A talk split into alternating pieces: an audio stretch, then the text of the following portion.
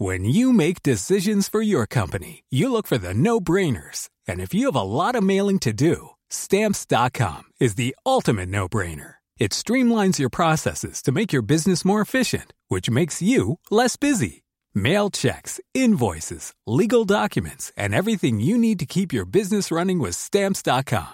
Seamlessly connect with every major marketplace and shopping cart. Schedule package pickups and see your cheapest and fastest shipping options from different carriers. With rates up to 89% off USPS and UPS rates. And with the Stamps.com mobile app, you can take care of mailing and shipping wherever you are. Make the same no-brainer decision as over 1 million other businesses with Stamps.com. Sign up with Code PROGRAM for a four-week trial, plus free postage and a free digital scale. No long-term commitments or contracts. That's Stamps.com. Code Program. Bonjour, c'est Jules Lavie pour Code Source, le podcast d'actualité du Parisien. Aujourd'hui, Le Grêlé, épisode 2.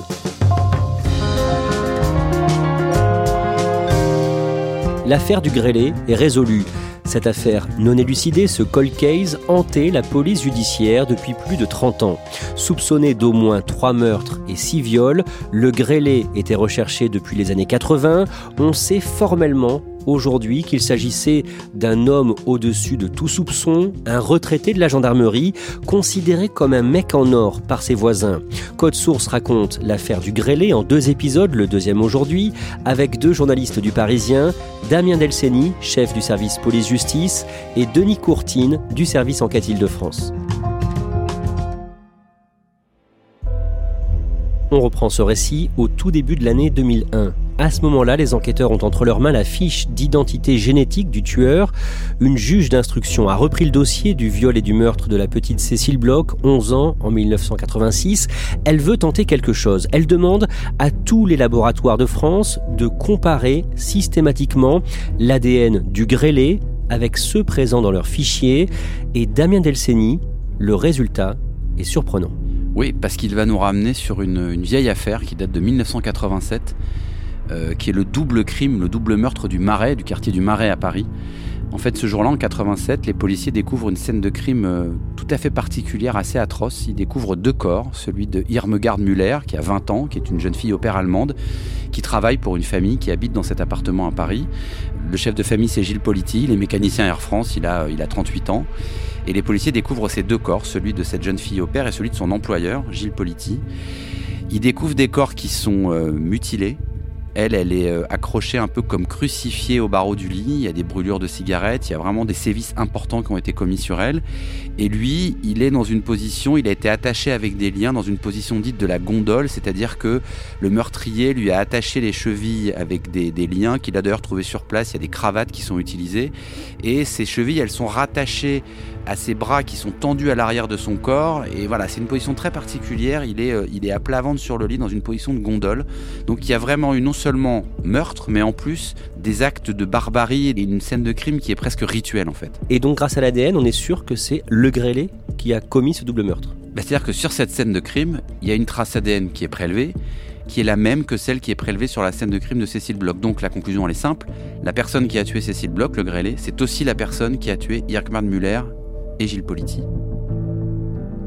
L'une des deux victimes de cette scène de crime, la jeune fille au père, multipliait les rencontres amoureuses à cette période de sa vie et elle consignait les détails de ses expériences dans un petit calepin. 29 amants ont été retrouvés et mis hors de cause, mais pas le 30e. Effectivement, les policiers découvrent ce calepin un peu étonnant. Euh, c'est un carnet de notes en fait de tous les, amants qu'elle croise, et elle fait à chaque fois des commentaires sur leurs euh, prestations sexuelles quelque part. Et retrouve tout le monde, sauf un nom qui ne correspond à rien, type qui se prénomme Ellie, dont elle décrit d'ailleurs des performances sexuelles euh, très en dessous de la moyenne. Elle dit qu'en gros, c'est pas un bon coup, que c'était nul. Ellie Loringe, mais ce Élie Lorange, il n'existe pas. Donc les policiers comprennent assez vite euh, a dû se présenter à cette jeune fille sous un faux nom, une identité complètement farfelue. Ils pensent que derrière ce Élie, c'est potentiellement et même sûrement le grêlé. D'un mot, Damien Delceni, ce double meurtre attribué euh, au grêlé, ça change son profil pour l'instant, on, travaillait sur un, violeur plutôt d'adolescente, un violeur et un tueur, mais surtout un violeur d'adolescente. Et là, on découvre que ce tueur, il est capable de, de tuer des adolescents, de tuer des adultes, de tuer des hommes, de tuer des femmes, encore une fois avec des scènes de crime qui sont extrêmement barbares, avec une violence inouïe et une mise en scène criminelle qui est inquiétante. Ouais.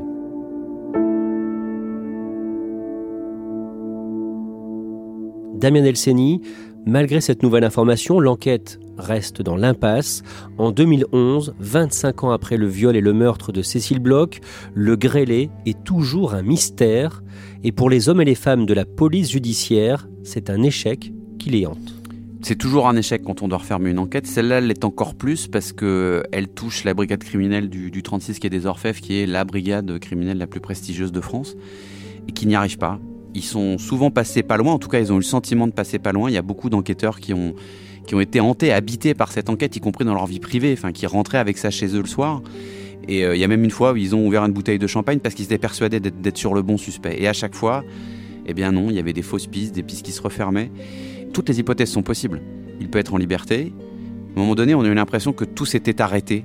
Les enquêteurs se sont dit soit il est en prison pour d'autres choses et on n'arrive pas à faire le lien, soit il est mort. Donc s'il est mort, on, par principe, on le retrouvera jamais. En 2014, il y a du nouveau dans l'enquête sur le grêlé. Un logiciel de la police fait le lien avec le meurtre d'une lycéenne de 19 ans en juillet 1994, dont le corps a été retrouvé le 12 juillet cette année-là dans un bois de Montsolémo en Seine-et-Marne. C'est la jeune Karine Leroy. Elle part de chez elle, elle habite au quartier Beauval à Meaux. Elle part de chez elle pour aller à l'école et sur le chemin, elle disparaît. Et effectivement, un mois après, on la retrouve morte en bordure d'un bois. Karine Leroy, ça reste un, mystère complet. Il y a eu euh, des recherches qui ont été faites sur Michel Fourniret à une époque parce que ça correspondait à la période où Michel Fourniret frappait beaucoup et dans une zone géographique où il pouvait être amené à, frapper.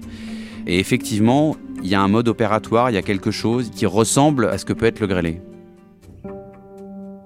On fait un saut dans le temps. Denis Courtine, en mars 2021, une juge d'instruction, Nathalie Turquet, relance l'enquête sur le grêlé. Quel est le point de départ? Point de départ, c'est que les enquêteurs ont la conviction qu'il s'agit d'un membre euh, des forces de l'ordre, plus particulièrement d'un gendarme. C'est dans sa façon dont il présente une carte tricolore, le, le, holster qui porte à certaines occasions, les menottes dont il se sert, la façon dont il parle à certaines de ses proies. Il se présente comme gendarme, il se présente comme policier. Donc voilà, ils sont persuadés qu'il s'agit d'un ancien membre des forces de l'ordre et plus particulièrement d'un gendarme. Alors que fait la juge?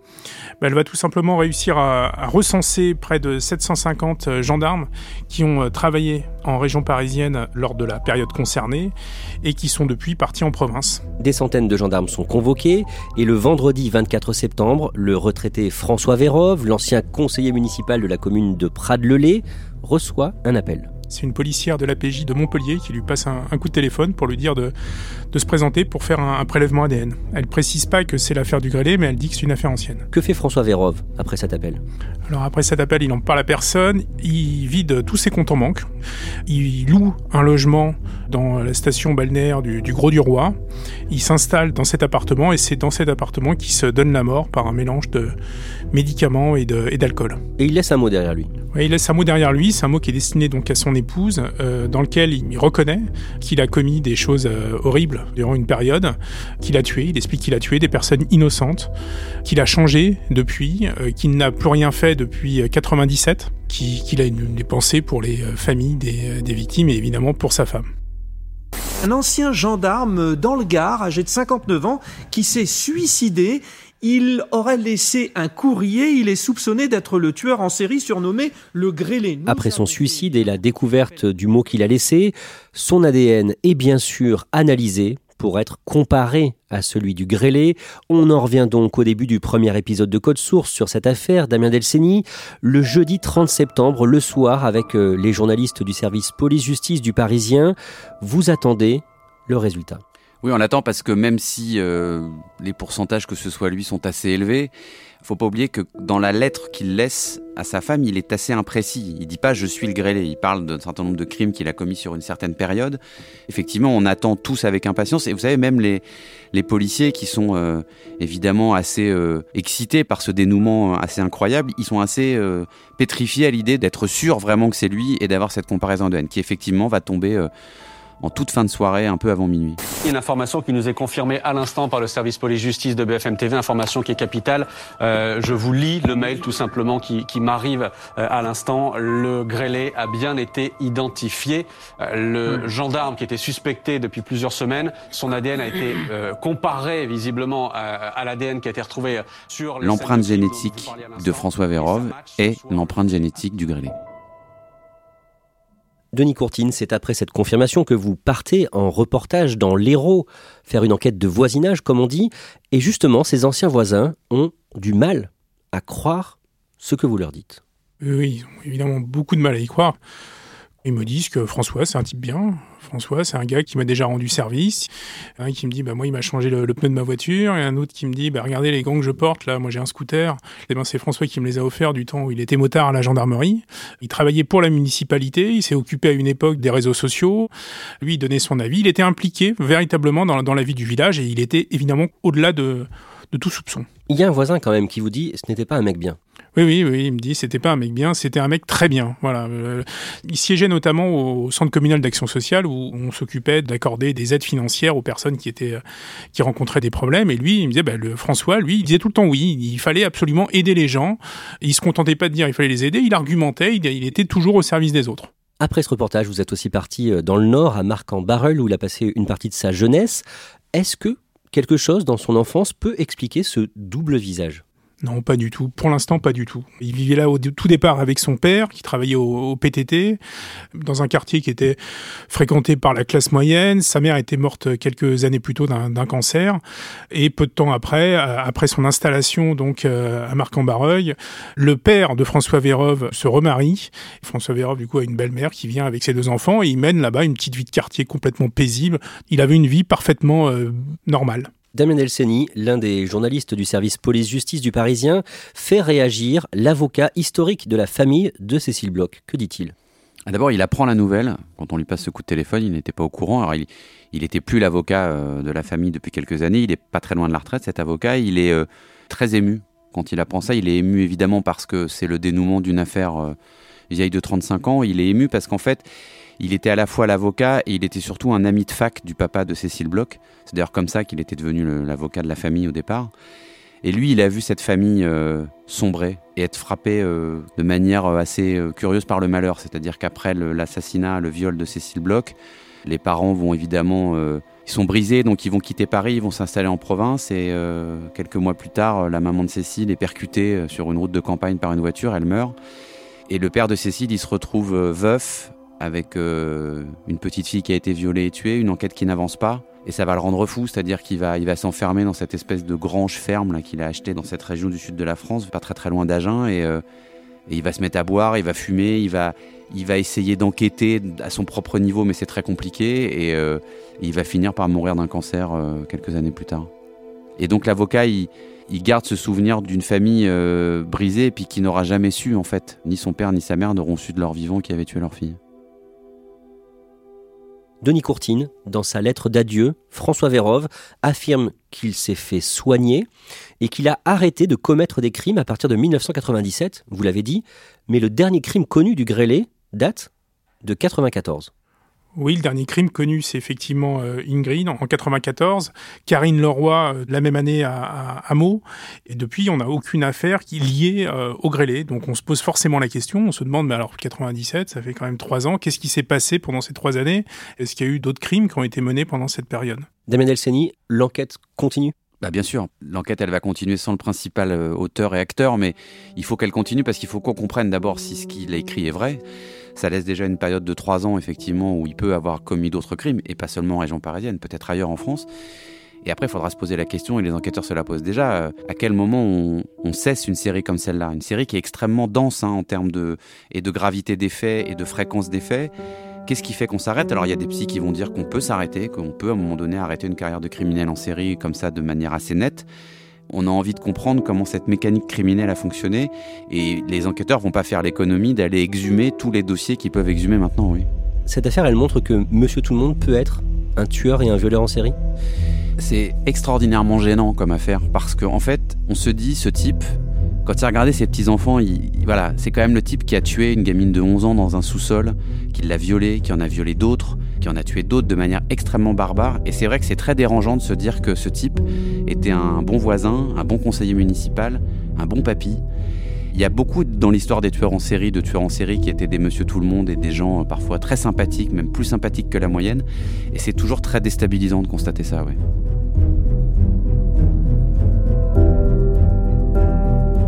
Merci à Damien Delceni et Denis Courtine. Le Parisien, c'est 400 journalistes mobilisés pour vous informer avec des bureaux dans tous les départements d'Île-de-France et l'Oise à retrouver sur leparisien.fr.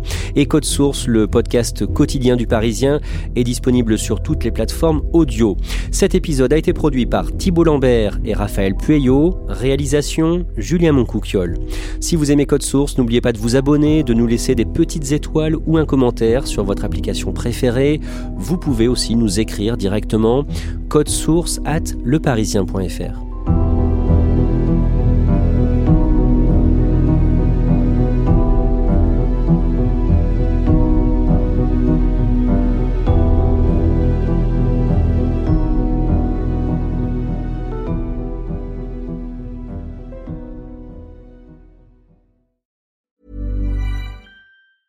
Save big money now on new siding from LP SmartSide at Menards. Update and beautify your home with your choice of 13 timeless colors of pre-finished engineered siding. It's durable and includes a Sherwin-Williams factory finish paint warranty that means no painting for years to come. View our entire selection of siding from LP SmartSide today. And don't forget to check out our flyer on menards.com for all the great deals happening now. Save